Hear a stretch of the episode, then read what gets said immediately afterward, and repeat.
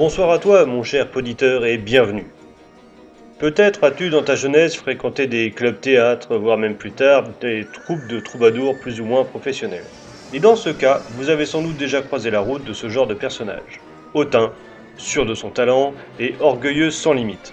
Tout à fait le genre d'individu que l'on aime à haïr. Eh bien ce soir, vous allez être gâtés car vous n'en aurez non pas un, mais deux de cet acabit.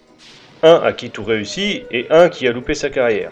Soit Barry, acteur raté incarné par John Yovitz, acteur régulier du Saturday Night Live et qui prêta sa voix à Jay Sherman et Artisif dans Les Simpsons, mais tu as sans doute pu le voir dans l'excédent Matilda, adaptation du roman éponyme par le talentueux Danny DeVito, ou encore dans le très bon et très brutal Destination Graceland aux côtés de Kevin Costner et Kurt Russell. Donc, cet acteur de seconde zone retrouve par hasard un de ses anciens camarades qui a beaucoup mieux réussi que lui. Ce dernier est joué par Bruce Boxleitner, principalement connu pour son rôle d'Alan Bradley dans Tron et surtout pour celui du capitaine John Sheridan dans Babylon 5. Bref, ces deux anciens camarades réveillent une vieille rivalité entre eux pour savoir lequel est réellement un acteur et lequel est un simple minable vendeur de yaourt. Cette querelle va les mener à postuler tous les deux pour un rôle dans une adaptation d'Hamlet.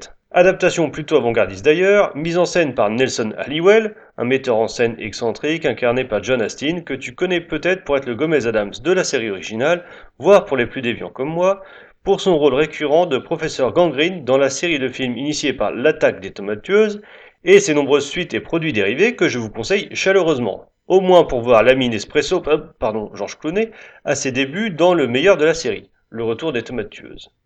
Mais je m'égare un peu. Bref, tout ce beau monde se retrouve réuni et le casting s'annonce violent et sans retenue. Attendez-moi Barry? Barry Bly? Hein? Oui, Winton, comment ça va? Mais très bien, et toi, vieille canaille? Comment va Lisa, au fait? C'est encore la meilleure chose qui me reste dans ce monde pourri. Ah, tu te souviens de ce trou à rats où on vivait tous les trois? Ouais, j'aimerais bien encore y être. Eh ben, je suis content de t'avoir revu, on se reverra un de ces jours. D'accord. Faut que je rentre chez moi. Écoute, Barry. Tu vas pas me faire ton cinéma parce que je bosse pour gagner ma vie. Je vais me gêner. J'aimerais savoir ce qui est inscrit sur ton passeport. Est-ce que c'est toujours marqué acteur? Ah, tu me tues complètement, tu sais ça. Non, mais qu'est-ce que tu crois? Ce métier n'a rien à voir avec la notion d'art dramatique. Allez, ça va, je m'en vais, je Quand est-ce que tu Laisse seras lucide. Un acteur, c'est quelqu'un qui joue. C'est pas quelqu'un qui pointe au chômage, quoi. Fous-moi la paix. Si t'employais l'argent que tu dépenses dans les cours à t'acheter des fringues décentes, et, pourquoi pas? Euh, Pourquoi pas à te payer des lentilles de couleur? Tu pourrais te faire engager. Ouais, eh ben j'ai vu ce que tu faisais, Winton. J'avoue que je t'ai vraiment adoré récemment quand je t'ai vu danser cette, cette espèce de tango pour assurer la promo d'une marque de pommes de douche. Bon, bon, bon. Et qui va nous raconter cette histoire de rivalité, de violence et de trahison? Eh bien, d'abord, la musique est signée par Jay Ferguson, un habitué des contes que l'on a déjà entendu plus inspiré. Moins inspiré aussi, puisqu'il a signé la bande originale du fumeux Double Dragon et des Inégaux Trémor 2 que j'aime moyennement et 4 que j'aime beaucoup. Pour la mise en lumière, notre vieux copain Rob Draper laisse sa place à Levi Isaac, qui s'est illustré en éclairant de nombreuses séries B, notamment Mutronic, l'invasion des super mutants, ou encore le tout premier Leprechaun avec la jeune Jennifer Aniston. Le scénario, quant à lui, est signé Miles Berkowitz, un réalisateur et acteur qui a seulement signé le documentaire 20 Dates, ou 20 Dates plutôt en fait, excusez-moi ma prononciation, centré sur lui et sa recherche d'une petite amie à Los Angeles. Ça a l'air trépidant. Quant au metteur en scène de tout cela, c'est Todd Holland. C'est à lui que l'on doit le film The Wizard, dont a très bien parlé Karim Debache dans une de ses vidéos Crossed. En dehors de ça, on lui doit des épisodes de Twin Peaks, Bill and Ted's Excellent Adventure, ou encore Malcolm. C'est incroyable. C'est insupportable tout ça. Je suis de la race des grands acteurs, moi. Et j'ai.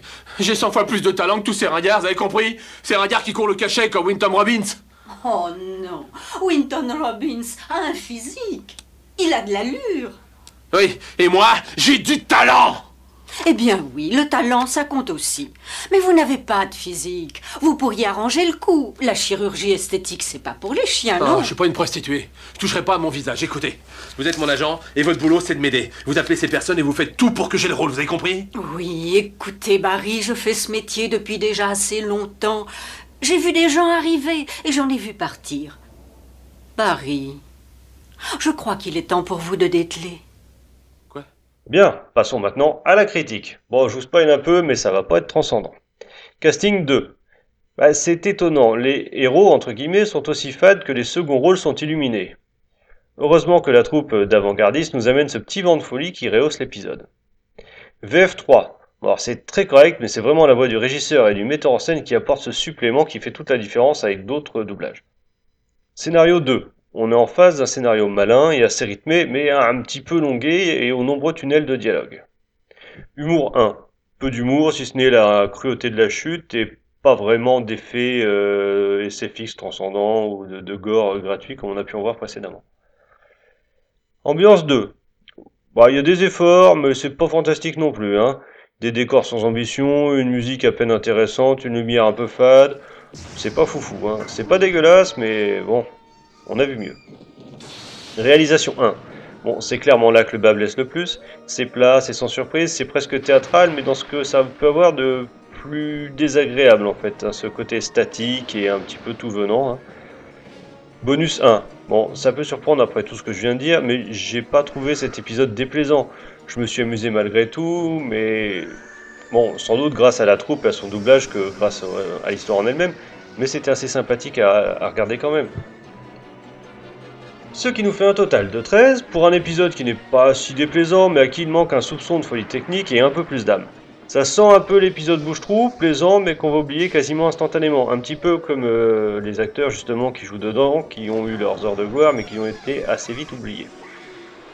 La faute, sans doute, à un réalisateur peu inspiré et à un scénario peu inspirant, n'est pas Shakespeare qui veut. Encore une fois, je te laisse en juger par toi-même. Tu peux aller voir l'épisode en cliquant sur le lien qui est en description de l'épisode et te faire ton propre avis. Je te souhaite une bonne soirée et à la prochaine. Ciao